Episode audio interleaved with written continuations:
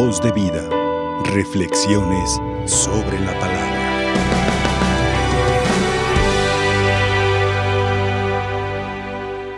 Celebrando pues, queridos hermanos, a este santo, que además les comparto algo muy personal. Es de mis santos favoritos. ¿ah? Me gusta mucho la personalidad de Santo Domingo de Guzmán. De hecho, el mes de agosto eh, estaremos meditando varios santos que son muy poco conocidos, pero que fueron gran, una gran luz en su época, en su tiempo, en las circunstancias que les tocó vivir. Por ejemplo, el día de, el 9 de agosto se celebra a Santa Teresa Benedicta de la Cruz o Edith Stein. Pero hoy es Santo Domingo. ¿ah? Hoy hablamos de domingo. Pero antes de hablar, algo de domingo, eh, les invito que tomemos de la palabra del Evangelio de este día. Primero debemos de entender que el texto que se nos presenta es un texto que está en dos, en dos partes, en dos etapas. La primera parte es cuando Jesús les anuncia a los apóstoles y a los discípulos, les anuncia, este es el segundo anuncio de la pasión, mientras que va avanzando su camino, mientras va eh, en la formación los apóstoles, pues también los va preparando porque eh, llegará el día en que Cristo tendrá que derramar, tendrá que derramar su sangre, tendrá que ser crucificado, así como nos lo, nos lo dice, dice, lo van a matar, pero al tercer día va a resucitar. Entonces, esta es la primera parte del Evangelio, de de esta celebración, de este día. Pero la segunda parte es precisamente cuando eh, llegaron a Cafarnaúm y se le acercaron a Pedro los recaudadores del impuesto para el templo. entonces le hacen la pregunta, oye, ¿tu maestro no paga impuestos? Y Pedro, pues no se la pensó, dice, sí, sí paga impuestos, sí paga. Llegan a la casa, Jesús toma, toma la palabra y le dice, le dice, oye Pedro, en este caso aquí todavía, todavía le dice Simón, porque es hasta el capítulo 18 cuando ya le cambia el nombre. Estamos ahorita en el capítulo 17. Entonces todavía es Simón, todavía no es Pedro. Lo está, lo está preparando, lo está capacitando. Y le dice, oye,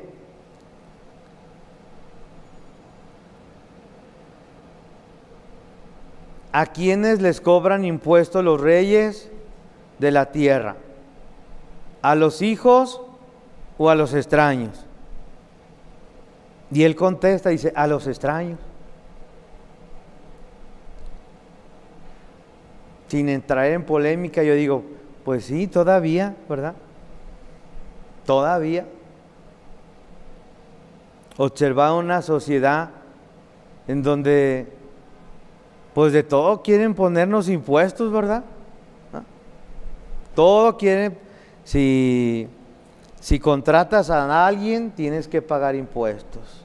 Si despides a alguien, tienes que pagar impuestos. Si guardas dinero en algún banco, tienes que pagar impuestos. Pues si, si, si compras, tienes que pagar impuestos. Si te mueres, tienes que pagar impuestos. Se cobra IVA por un, por, un servicio funerario, ¿eh? Pero la pregunta se me hace muy interesante. Dice, ¿se les cobran los extraños? Él le dice, pues a los extraños. Pues sí, porque dice, pues a los de casa, a los de familia, o sea, a los hijos del rey no les cobra nada. No paga. No paga. Nuestros servidores públicos mm, le dan muchas vueltas, muchas vueltas, muchas vueltas, inventan muchas cosas para el último no pagar impuestos. Pero esos son, bueno, me refiero a servidores públicos de otro país, ¿eh? por favor, ¿ah? de otros países. Entonces, aquí debe quedarnos bien claro. Lo primero es que el impuesto al templo, el impuesto al templo en tiempos de Jesús, tú tenías que pagarlo a partir de los 20 años de vida, los 20 años. Y era un impuesto que tenía que pagar todo varón, todo varón, para que se sostuviera el templo. Entonces, para empezar, aquí viene una parte importante. Jesús en Israel el pueblo que va a ser liberado por Dios desconoce a su Salvador. Y Cristo, Cristo es un desconocido. Es un extraño para, para el templo de Israel, es un extraño. Y como es un extraño, cóbrale el impuesto. Y por eso es que le dice a Pedro, ya lo que escuchamos en el Evangelio, ve, eh, lanza el anzuelo, saca un pez y vas a encontrar, vas a encontrar que en, la boca, vas a encontrar en la boca del pescado, vas a encontrar que hay una moneda, agarra la moneda, ve y paga el impuesto, ve y paga el impuesto por ti y por mí.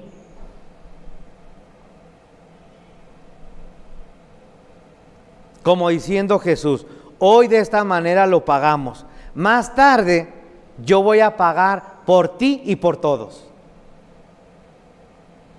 Recordando el pregón pascual, el, pregón pascual de la vigilia pascual que dice, Él ha pagado al Eterno Padre la deuda de Adán. Y lo que la comunidad israelita en tiempos de Jesús ellos hasta este momento ni siquiera se dan cuenta, pero en unos años más el templo de Israel pasará a ser un templo en desuso, porque recuerde que será derrumbado, será destruido. Y hoy en día la comunidad israelita, cuando va al templo de Israel, va a llorar al, muro de las lamentaciones, o sea, lo que quedó del templo. Entonces decimos, ¿En dónde quedó todo ese dinero? ¿En dónde quedó todo ese impuesto que no les ajustó para levantar el templo nuevamente?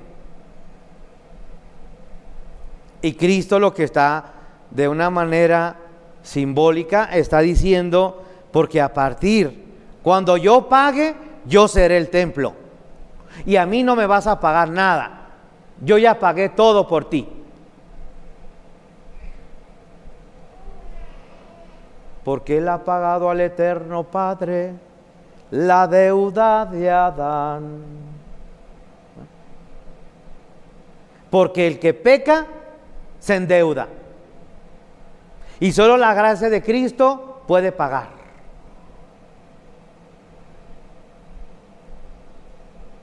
Cristo paga todo, toda deuda. Porque incluso usted ha de saber que el que no atribuía, el que no daba su aportación, el que no daba su impuesto al templo, era sinónimo de deslealtad. Y Cristo, para que se cumpla toda ley, en todo cumple la ley. Para que se vea que no transgrede la ley, más bien va a darle plenitud a la ley. Y la ley, la ley lo, lo, dice, eh, es necesario, es necesario que mejor muera un solo hombre por un pueblo. Y es a él al que le toca pagar.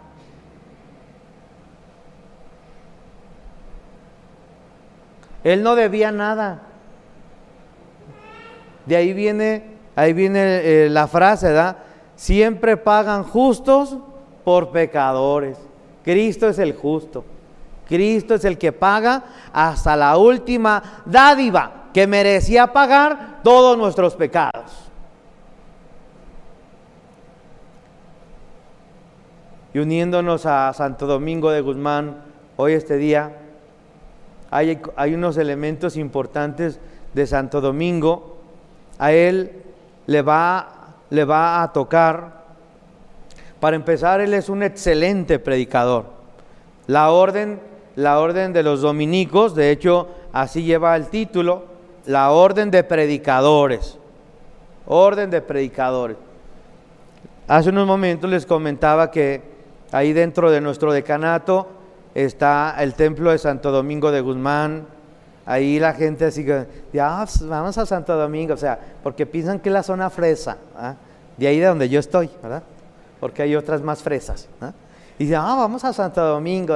Yo dije, vamos, pues vamos un día a Santo Domingo. No, es un templo muy bonito, templo muy rústico, muy sobrio. Pues es la espiritualidad dominica. La espiritualidad dominica. Hemos tenido la experiencia eh, en nuestra participación de nuestro decanato, conocer a varios hermanos dominicos y cuando les toca a la comunidad dominica, cada un, un jueves sí, un jueves no, un jueves sí, un jueves no. Cada, cada segundo y cuarto jueves de mes nos reunimos todos los sacerdotes, al menos de aquí de Guadalajara, nos reunimos en un grupo de hermanos que se llama decanato. Y ellos, estos hermanos dominicos, como forman parte de nuestro decanato, ahí convivimos y, además cada, cada, jueves se va rotando el, el lugar de la comida, se va rotando el día del estudio, porque un jueves es estudio y un jueves es eh, retiro espiritual. Eso es cada mes.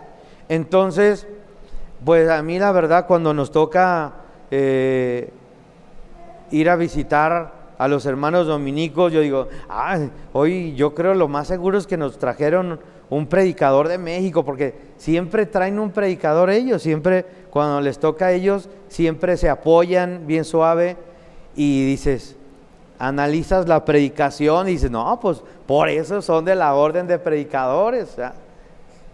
Se han especializado en oratoria sagrada. Y bueno, también a nosotros en el diocesano se nos da oratoria sagrada.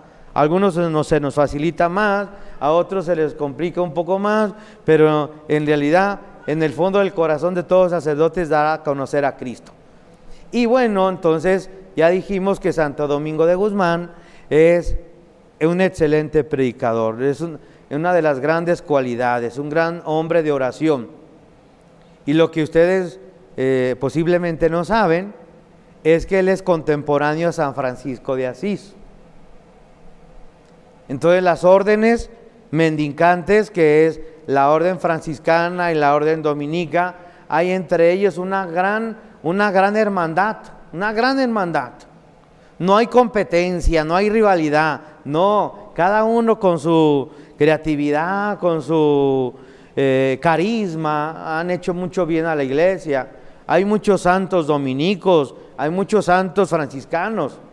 Dominico, bueno, ahí le rápidamente le digo eh, San Martín de Porres, Santa Rosa de Lima, eh, San Juan Macías, esos son, por así decirle, algunos, ¿verdad? Entonces, ha hecho mucho bien a la iglesia la orden de predicadores dominica. Y hoy, hoy en este día, hay algo interesante. Entonces ya aprendimos algo de domingo. Número uno, excelente predicador. Número dos, tiene a Francisco de Asís, lo tiene como hermano. Es algo bien interesante cuando hoy se celebra la, fiesta de domingo porque es una costumbre, es una costumbre que hoy la comunidad franciscana va a visitar a la comunidad dominica. Y entonces tratan de representar y revivir un hecho histórico que se dio cuando Domingo y Francisco se encuentran en el Vaticano. y se dan el abrazo de hermanos. Y desde entonces hasta nuestros días, las, las dos congregaciones nos dan ejemplo de fraternidad, de hermandad y saber de que las congregaciones no tienen que andarse peleando ni una con otra. Las congregaciones tienen que manifestar la fraternidad y la unidad de la iglesia. Y hoy se dan el abrazo, van y, y es algo interesante porque la Santa Misa la celebran juntos este día y presiden los franciscanos en esta ocasión. Algo interesante, los franciscanos, ¿sí? Le ceden la sede a los franciscanos. Y cuando es la fiesta de Francisco, es al revés. Los dominicos van a visitar a los franciscanos. Un tercer elemento importante que creo que muchos de ustedes no saben. A Santo Domingo de Guzmán se le va a dar un apodo. El apodo que recibe es el perro del Papa. ¿Por qué se le va a dar este apodo? De hecho, si usted observa una imagen de Santo Domingo de Guzmán, observará que junto a él hay un perro. ¿Por qué? Recordando la iconografía o el apodo que a él se le daba, porque en realidad es un verdadero perro guardián de la doctrina de la iglesia de su tiempo. Va a atacar una herejía que se llaman los cátaros. Entonces por eso es que será, será un excelente, un excelente predicador, un verdadero hermano y tercero tendrá esa gran cualidad de ser un hombre sabio, un hombre sabio, de gran ciencia, de gran ciencia, de gran sabiduría y enamorado de la iglesia, enamorado de Cristo, defiende a la iglesia y defiende a Cristo. Pues que Dios nos ayude e interceda por nosotros, este hombre, que por cierto, hace un momento, ahí en nuestra parroquia, hay una persona que es muy sencillo, no tiene casa, no tiene, siempre anda en donde le, le prestan un cuartito y, y ayuda como a cuatro o cinco parroquias, va y les barre, va y barre el, atrio, va y les barre el, atrio. Y se llama Domingo. Se llama Domingo. Y ese ratito lo vi y dije, ay, lo voy a felicitar. A lo mejor es hasta su cumpleaños. Pero digo, eh, no, no, no cabe duda. O sea, a través de tu nombre, el santo que, que tiene, o el nombre que tú tienes de un santo, o sea, se te va. Algo, algo, algo se hace en tu persona del santo. Les vuelvo a decir, nombre muy humilde, muy sencillo.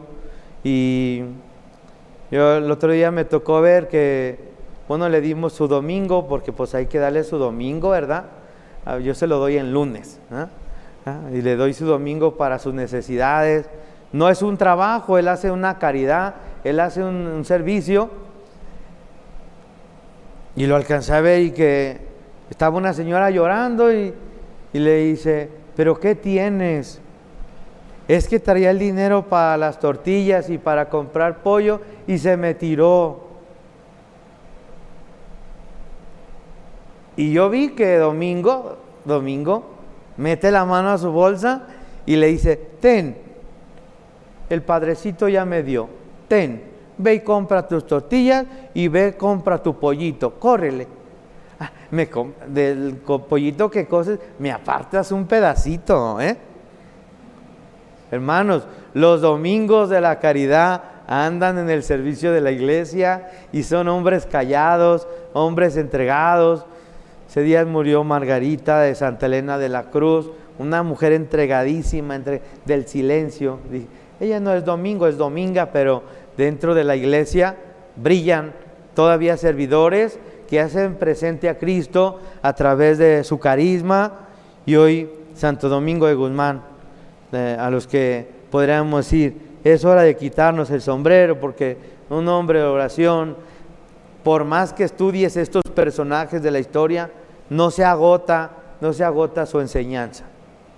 Felicitamos a los que lleven el nombre de Domingo o Dominga y aprovechamos para orar mucho por la congregación de los hermanos que dije hace un momento me, nos comunicó el Padre, el Padre Domingo, porque así se llama, es el que está en el templo de Santo Domingo, y le dije, y hoy es su cumpleaños también, entonces dije, mira nomás, su cumpleaños, entra a la orden dominica, es el encargado del templo de Santo Domingo, dice, oye, tantas coincidencias, ¿no? bueno, la providencia de Dios así trabaja. Santo Domingo de Guzmán, rogad por nosotros. Voz de vida, reflexiones sobre la palabra.